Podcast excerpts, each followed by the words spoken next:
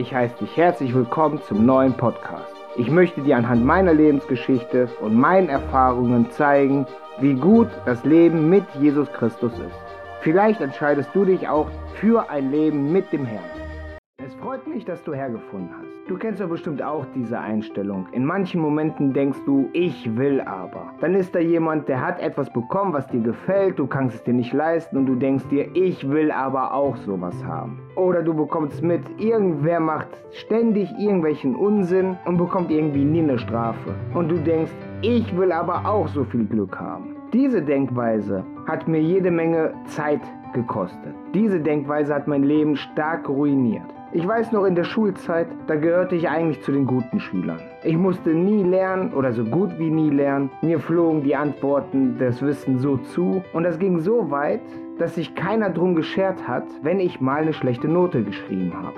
Zu Hause wurde nicht gefragt, was los ist oder woran das liegt. Nein, man hat sich darüber gefreut, dass ich auch mal einen schlechten Tag hatte. Dabei wollte ich dann, wenn es denn mal eine schlechte Note war, eigentlich Aufmerksamkeit von meinen Eltern. Und diese Aufmerksamkeit, die ich da wollte, die hat dann dazu geführt, dass ich insgesamt drei Jahre im Gefängnis saß. Ein Jahr davon war Jugendgefängnis und zwei Jahre Erwachsenenvollzug. Denn die Sache ist, während ich machen konnte, was ich wollte, weil sich eigentlich keiner wirklich darum gekümmert hat, was ich mache, da wuchs umso mehr in mir der Wunsch, ich will. Später, also in den letzten acht Jahren, da stellte ich auf einmal fest, dass dieses Denken, selbst wenn es nichts Böses ist, was wir wollen, das komplett falsche Denken ist. Im Buch Jesaja Jesaja bekommen wir gesagt. Satan war derjenige, der fünfmal gesagt hat, ich will.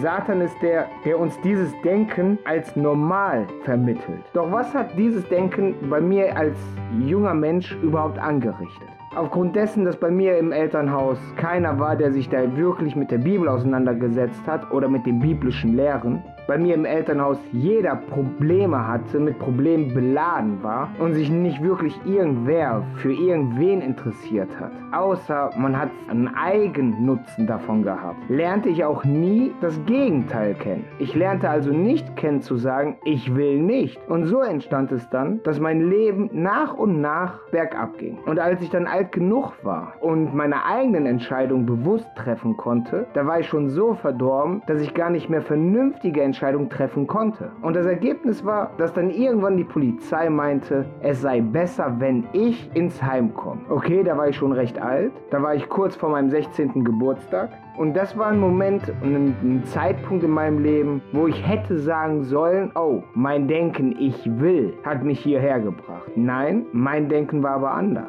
weil ich es ja nicht anders gewohnt war. Denn wie gesagt, in meiner Familie hat jeder gemacht, was er wollte. Frei nach dem Motto, ich mach, was ich will und wenn es dir nicht passt, der Stärkere hat recht. Und dementsprechend machte ich dann auch, wie ich im Heim war, was ich wollte. Ich brach die Schule ab, ich lernte Menschen kennen, wo es nicht ankommt, ankam, dass man was Anständiges macht. Selbst die Pädagogen in diesem Heim haben sich einen Teufel drum gekümmert, was man macht. Solange sich niemand beschwert hat, solange es keine negativen Rückmeldungen von irgendeiner Seite gab, solange konnte man machen, was man wollte. Und das ist das Problem, was in der Gesellschaft schon halt dort vermittelt wird. Und dieses ist nicht das einzige Heim, wo die Pädagogen genau so handeln.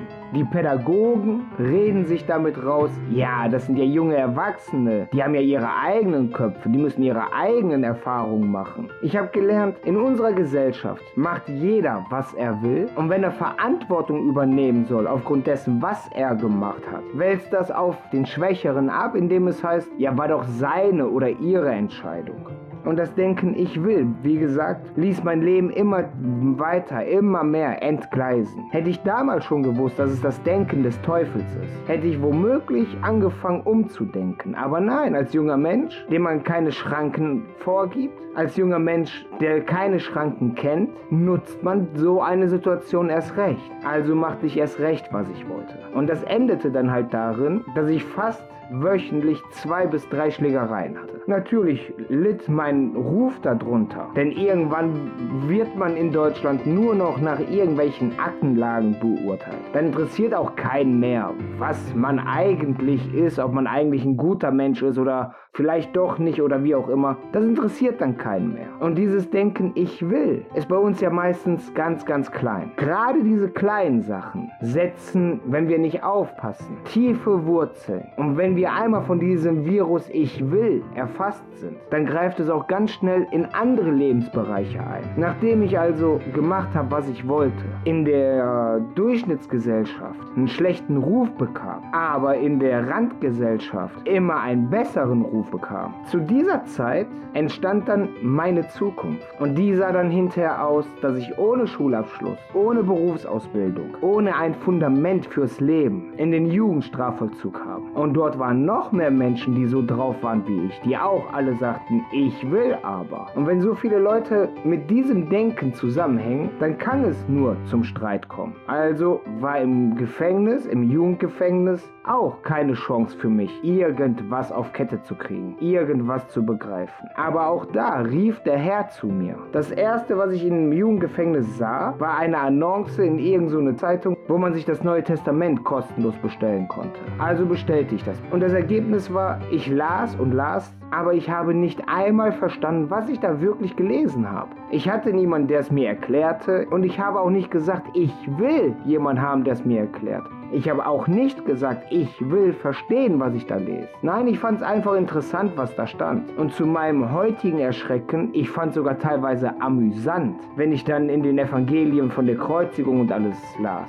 So ein Verhalten, so einen Charakterzug bekommen wir nur, wenn wir sagen, ich will aber. Wie sieht es denn jetzt aus, wo ich jetzt acht Jahre lang in der Nachfolge bin? In diesen acht Jahren hat sich mein Denken völlig verändert. Ich sage nicht mehr, ich will. Ich sage, Herr, bitte mache, bitte helfe. Wenn ich etwas brauche, zum Beispiel für einen Podcast, ein Mikrofon, dann bete ich und sage, Herr, bitte beschere mich mit einem Mikrofon. Natürlich klingelt nicht am nächsten Tag der Postbote und bringt mir eins, aber es ist soweit, dass nach einer gewissen Zeit, in diesem konkreten Fall war es dann zum zum Beispiel drei Monate, dass der Herr dann es so gefügt hat, dass ich es mir leisten konnte, dass auf einmal das Geld da war. Jetzt aktuell war ich fast einen Monat auf der Suche nach einem Fotoapparat. Das Problem ist, wenn man ein brauchbares Gerät haben möchte, dann sind es mehrere hundert Euro, die da drauf gehen. Das ist in dem Fall eine Spiegelreflexkamera, die ich haben wollte. Und ich betete, Herr, bitte, füge es, dass ich eine Spiegelreflexkamera haben kann.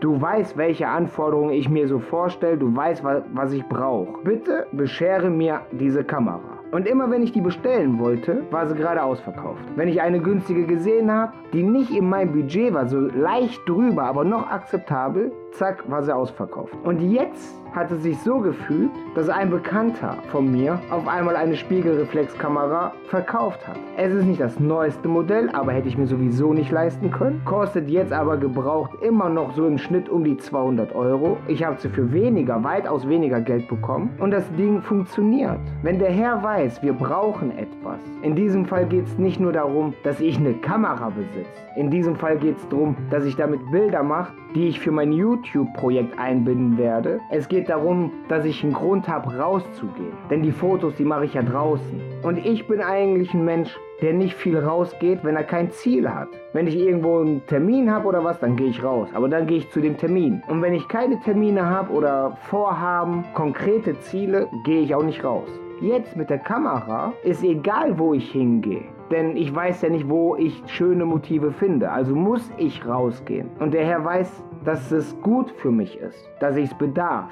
Und in der Zeit, wo ich dann angefangen habe, nicht mehr zu sagen, ich will, sondern ganz ehrlich gesagt habe, oh Willi, wenn du jetzt wieder willst, sagst, ist das nicht gut. So fing es ja bei mir an, dass ich mich dann selber beobachtet habe. Und jedes Mal, wenn ich sagte, ich will aber, dann betete ich und sagte, oh bitte Herr, helfe mir, dieses Ich will loszuwerden. Und das Schöne ist, seitdem funktioniert es. Seitdem habe ich wesentlich weniger Probleme im Leben. Das liegt jetzt nicht nur daran, dass mein Denken von Ich will verändert ist, aber es spielt mit hinein. Denn wenn du aufhörst zu sagen, ich will aber, stattdessen sagst, Herr, dein dein Wille geschehe. Du weißt, was gut für mich ist und wann es gut für mich ist. Dann fängst du auch an, demütiger das Leben zu betrachten. Du verstehst auf einmal, dass du gar nichts in der Hand hast. Du hast keine Kontrolle darüber, wenn du etwas willst. Wenn wir sagen, wir wollen dieses, wir wollen jenes, dann kriegen wir einen Tunnelblick und sind nur noch auf diese eine Sache konzentriert. Und dann kann es durchaus passieren, dass wir bei dem Versuch, unsere Ich will-Ziele zu erreichen, ganz viele Menschen verletzen. Ob jetzt körperlich oder emotional. Aber verletzen ist nicht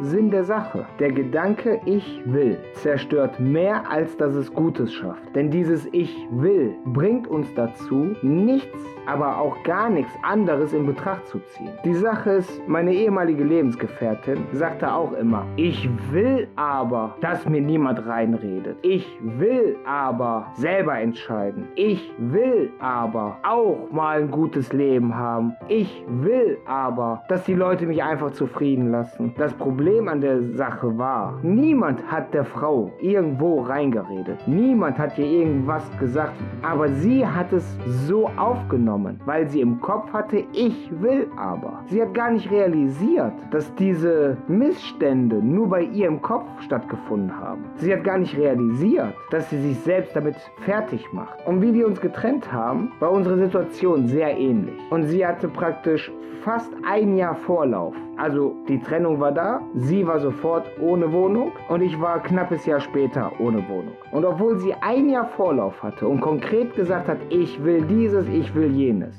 hat sie nichts davon erreicht. Ich habe gebetet und gesagt, Herr, jetzt wo ich obdachlos bin, bitte helfe mir, eine neue Wohnung zu finden. Und obwohl der Wohnungsmarkt angespannt ist, obwohl der Wohnungsmarkt sehr kompliziert geworden ist und meine Voraussetzungen nicht gut sind, zum Beispiel wegen einer negativen Schufa, habe ich innerhalb von zwei Wochen eine neue Wohnung bekommen, wo ich nichts einbußen musste. Von der Wohnfläche nicht und gar nichts. Und ich rede hier von fast 80 Quadratmeter, dreieinhalb Raum. Sie hat in der Zwischenzeit zig Kilometer ihre Füße platt gelaufen und nicht eine Wohnung bekommen. Nachdem ich aber hier die Wohnung hatte, hatte sie auch endlich eine Wohnung gefunden. Aber die Wohnung war nicht die Wohnung, die ihr gegönnt war. Das war nicht eine Wohnung, die ihre Bedürfnisse deckte, sondern nur ihren Ich will. Und dann hat die Miete sie aufgefressen. Die Wohnsituation, die sie sich selber geschaffen hatte durch den Gedanken Ich will, hat sie fertig gemacht. Und Moral von der Geschichte, in der Zeit, wo ich jetzt etwas über ein Jahr in dieser neuen Wohnung wohne, hat sie schon die dritte angemietet. Ich habe keine Ahnung, weil ich auch keinen Kontakt mit ihr habe, ob jetzt diese dritte endlich mal eine ist, wo sie zur Ruhe kommt. Keine Ahnung. Aber da sehen wir sehr schön dran. Wenn wir etwas wollen, rennen wir immer hinter irgendwas her. Denn der Teufel unterstützt uns dann. Und dem Teufel gefällt es sehr, wenn er uns sowas wie eine Möhre vor der Nase hält am Stock. Das war immer hinterherrennen, aber nie erreichen. Jesus sagte, dass der Glaube, die Wahrheit uns frei machen wird. Und ich muss sagen, ich fühle mich wesentlich freier, seit mir dieser Gedanke, ich will, nicht mehr im Kopf rumschlug. Es war viel Arbeit und eine lange Zeit, bis ich das geschafft habe, mit der Hilfe des Herrn. Aber seitdem erfahre ich immer wieder, immer wieder aufs Neue, wie der Herr in meinem Leben eingreift und es so fügt, dass es zum Guten gereicht. Bei wichtigen Terminen, ob es Jobs sind oder was auch immer, dann bete ich immer, Herr, dein Wille möchte ich befolgen. Darum füge, wie, wie du möchtest, aber bitte lass mich nicht lange arbeitslos sein. Zum Beispiel, jetzt bei meiner Arbeitslosigkeit sagte das Arbeitsamt, ich soll an einer Maßnahme teilnehmen. Und ich sagte, ich will nicht dahin. Und ich habe schon angefangen zu überlegen, wie ich denn dieser Sache aus dem Weg gehen kann. Und dann fiel mir auf, oh, da ist wieder dieser Gedankengang, ich will. Und dann habe ich gesagt, okay, Herr, jetzt hast du mich erwischt. Wenn du es zulässt, Herr, dass ich diese Maßnahme besuchen soll, dann werde ich diese Maßnahme auch besuchen. Denn du wirst schon einen Grund haben, weswegen ich dahin gehen soll. Denn der Herr lässt ja nichts zu, was uns schadet. Und auf einmal stellte sich heraus, diese Maßnahme, der eigentliche Zweck dieser Maßnahme, hat keinen Sinn in meiner Situation gemacht. Aber dafür sind die Dozenten in dieser Maßnahme so kompetent gewesen, dass die mir einen neuen Input geben konnten. Die konnten mir einen neuen Input geben, wie ich mein berufliches Leben neu gestalten kann. Mittlerweile bin ich ein gelernter Mechatroniker mit der Weiterbildung zum staatlich geprüften Maschinenbautechniker. Aber ich habe keine Lust mehr in dieser Branche zu arbeiten. Diese Branche macht mich depressiv. Diese Branche zieht mich runter. Und ich brauche und ich möchte mehr Zeit haben für meine ganzen Projekte im Namen des Herrn. Sprich, diesen Podcast, mein Hauptpodcast, meine YouTube-Projekte, seit März meine TikTok-Geschichte. Aber im normalen Arbeitsleben habe ich nicht mehr Zeit dafür. Und nun fügte der Herr es, dass ich Dozenten kennengelernt habe, die mir ein neues Konzept nahegelegt haben. Natürlich werde ich finanziell nicht auf dasselbe hinauskommen. Ich werde schon ein paar Euro Einbußen haben. Aber dafür habe ich mehr Freizeit. Und dann rede ich pro Woche von einem vollen Tag mehr Freizeit. Und jeder, der arbeiten geht, der weiß, das ist viel. Wo ich mich dann mehr auf meine Projekte konzentrieren kann. Wie gesagt, seit ich in der Nachfolge bin, habe ich gelernt, der Gedanke, ich will, stammt vom Teufel, vom Widersacher, vom Satan. Der Gedanke, ich will, taucht ganz oft auf, auch so leicht versteckt ab und an. Das ist dann so diese Geschichten, wenn wir so irgendwie neidisch werden. Und ich habe gelernt, wenn der Gedanke weg ist, wenn wir uns selber kontrollieren, dann hilft der Herr uns auch wesentlich besser. Denn wenn du in der Nachfolge sein willst und das ehrlich aufrichtig meinst, dann musst du als erstes lernen, nicht dein Wille ist ausschlaggebend, sondern der Wille des Herrn und der Wille Gottes. Und danach kommt erst dein Wille. Und wenn du das gelernt hast, wenn du das verstanden hast, dann funktioniert es auch, dass die Sachen, die du brauchst, die Sachen, die du teilweise auch einfach nur möchtest, die gut für dich aber sind, dass du diese ohne große Probleme, ohne Widerstand erreichst. Ich hoffe, du konntest nachvollziehen, was ich gesagt habe. Ich hoffe, du kannst nachvollziehen, wie negativ und schlecht dieser Gedanke ich will eigentlich ist.